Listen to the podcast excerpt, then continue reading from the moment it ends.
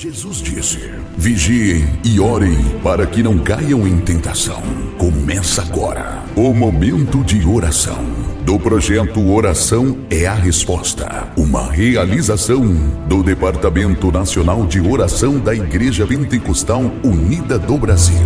Queridos irmãos e irmãs, a paz do Senhor Jesus Cristo, que a bênção do Todo-Poderoso esteja sobre as vossas vidas, em nome de Jesus. Aqui é o pastor Genivaldo, de Betim, Minas Gerais. Estou passando para deixar uma palavra uh, sobre oração para abençoar a vida de cada um dos irmãos, em nome do Senhor Jesus. Eu quero compartilhar convosco uma palavra que está em Salmo de número 95. Uh, eu quero ler aqui alguns versículos nesse salmo mas quero destacar principalmente o versículo 6. No Salmo 95, nós temos uma palavra que diz assim: Vinde cantemos ao Senhor, cantemos com júbilo a rocha da nossa salvação. Apresentemo-nos ante a sua face com louvores e celebremo-lo com salmos, porque o Senhor é Deus grande e Rei grande acima de todos os deuses. Nas suas mãos estão as profundezas da terra e as alturas dos montes são suas. Seu é o mar, pois ele o fez, e as suas mãos formaram a terra seca. Ó vinde, adoremos e prostremo-nos, ajoelhemos-nos diante do Senhor que nos criou, porque ele é o nosso Deus e nós povo do seu pasto e ovelhas da sua mão. Se hoje ouvirdes a sua voz, não endureçais o coração, como em Meribá e como no dia da tentação no deserto. Eu quero uh, falar para os irmãos nessa, neste dia sobre esse, essa questão, uh, principalmente levando em conta o verso 6, quando ele fala sobre adoração quando ele fala sobre prostrar-se quando ele fala ajoelhar-se diante do Senhor que nos criou. Adoradores são aqueles que o Senhor está à procura, como está escrito em João capítulo 4, versículos 23 e 24. O 24 a Bíblia diz que são esses tais que o Senhor procura para a sua adoração, para o adorarem em espírito e em verdade. É? Essa adoração não pode ser superficial, ela precisa ser em espírito, ela precisa brotar do mais profundo de nossos corações. Depois a Bíblia fala sobre prostrar e ajoelhar. E qual é a diferença entre prostrar-se e ajoelhar-se? A questão é que ajoelhar-se apenas, a gente pode se ajoelhar mas nem sempre significa que a gente se prostrou, a gente se ajoelhou, né? dobrou-se de alguma forma. Mas o prostrar, na minha, é, no meu modo de entender, é uma forma mais, mais profunda né? de entrega. É? O ajoelhar-se remete-nos à, à reverência, sim, remete-nos à reverência mas o prostrar-se é, nos arremete à entrega total. E na oração nós precisamos ser, nos entregarmos totalmente. Nós precisamos, na oração, termos esses elementos, não é? Nós precisamos ter a adoração, nós precisamos ter a submissão, né? ou seja, nos ajoelharmos, e nós precisamos termos a entrega, né? que é o prostrar e quando, ah, quando nós ah, falamos sobre alguém que se entregou né, a, a, qualquer, a qualquer coisa, nós normalmente utilizamos no português a palavra prostrar-se. O fulano prostrou-se, ou seja, se entregou totalmente.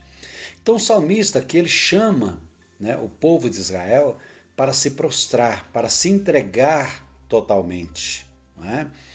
Não é apenas para honrar com os lábios, não é apenas para se ajoelhar e fazer um, algo né, corriqueiro, mas para se prostrar, para se entregar, para depender na sua totalidade de Deus, compreender que aquele que se aproxima do Senhor deve realmente crer, deve realmente se entregar e deve realmente se prostrar diante do Todo-Poderoso.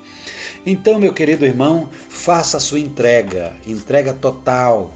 Não é? Quando nós lemos a palavra do Senhor em Jeremias capítulo 29, versículo 13, ah, lá está escrito: Buscar-me-eis e me achareis quando me buscardes de todo o vosso coração. Quando vocês se entregarem ah, na sua totalidade, Deus se deixará achar por você. É? Quando nós lemos Jeremias capítulo 33, versículo 3, a Bíblia diz é, que é, quando nós buscarmos ao Senhor, né, totalmente, na sua totalidade, Ele vai se deixar, Ele vai permitir que nós o achemos. É? Ele vai nos revelar as coisas profundas, as coisas que ele tem para nos revelar. Se você quer conhecer o profundo, o oculto, aquilo que Deus tem para você, você precisa fazer uma entrega total do seu coração para o todo-poderoso Deus. Então, o convite do salmista, ele dá algumas justificativas se você olhar nos salmos. Eu não vou poder, né, de alguma forma, esclarecer tudo, mas a, a Bíblia diz aqui que por que nós devemos buscá-lo? Porque ele é o nosso Deus, né? Porque o Senhor é grande, não é? Porque Ele é o nosso Deus, não é? Nós devemos buscá-lo na sua totalidade. É? E a Bíblia diz que por algum tempo Deus esteve desgostado com o povo de Israel. E assim conosco também, quando nós vivíamos no pecado, quando nós vivíamos né, ah, pelos nossos próprios caminhos. Mas agora o Senhor estabeleceu um caminho para nós.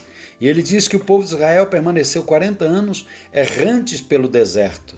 Não é? E errantes porque não conheciam os caminhos do Senhor.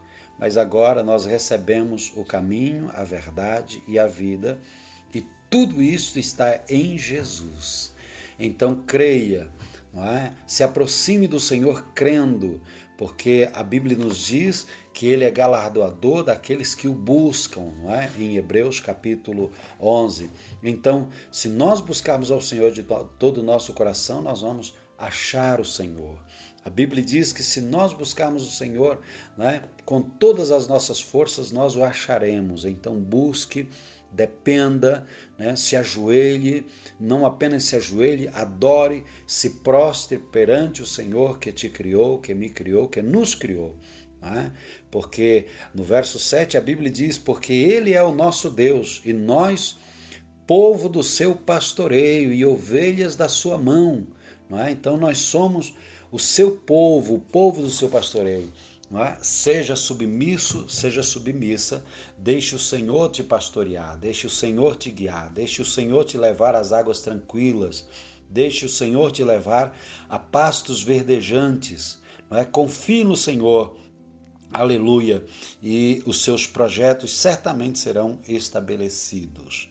É? Que Deus te abençoe poderosamente no nome precioso do Senhor Jesus. Oremos juntos agora. É? Que o Todo-Poderoso te alcance de maneira maravilhosa.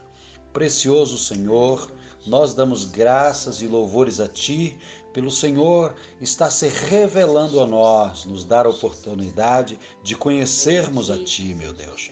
Ó oh, Senhor, abençoe nesta hora este irmão, esta irmã, meu Pai amado que participa deste grupo de oração, tem confiado no Senhor, meu Pai amado, colocado em tuas mãos poderosas, aleluia, meu Deus, ó, oh, áreas da sua vida aonde, meu Deus, eles precisam da atuação do Senhor.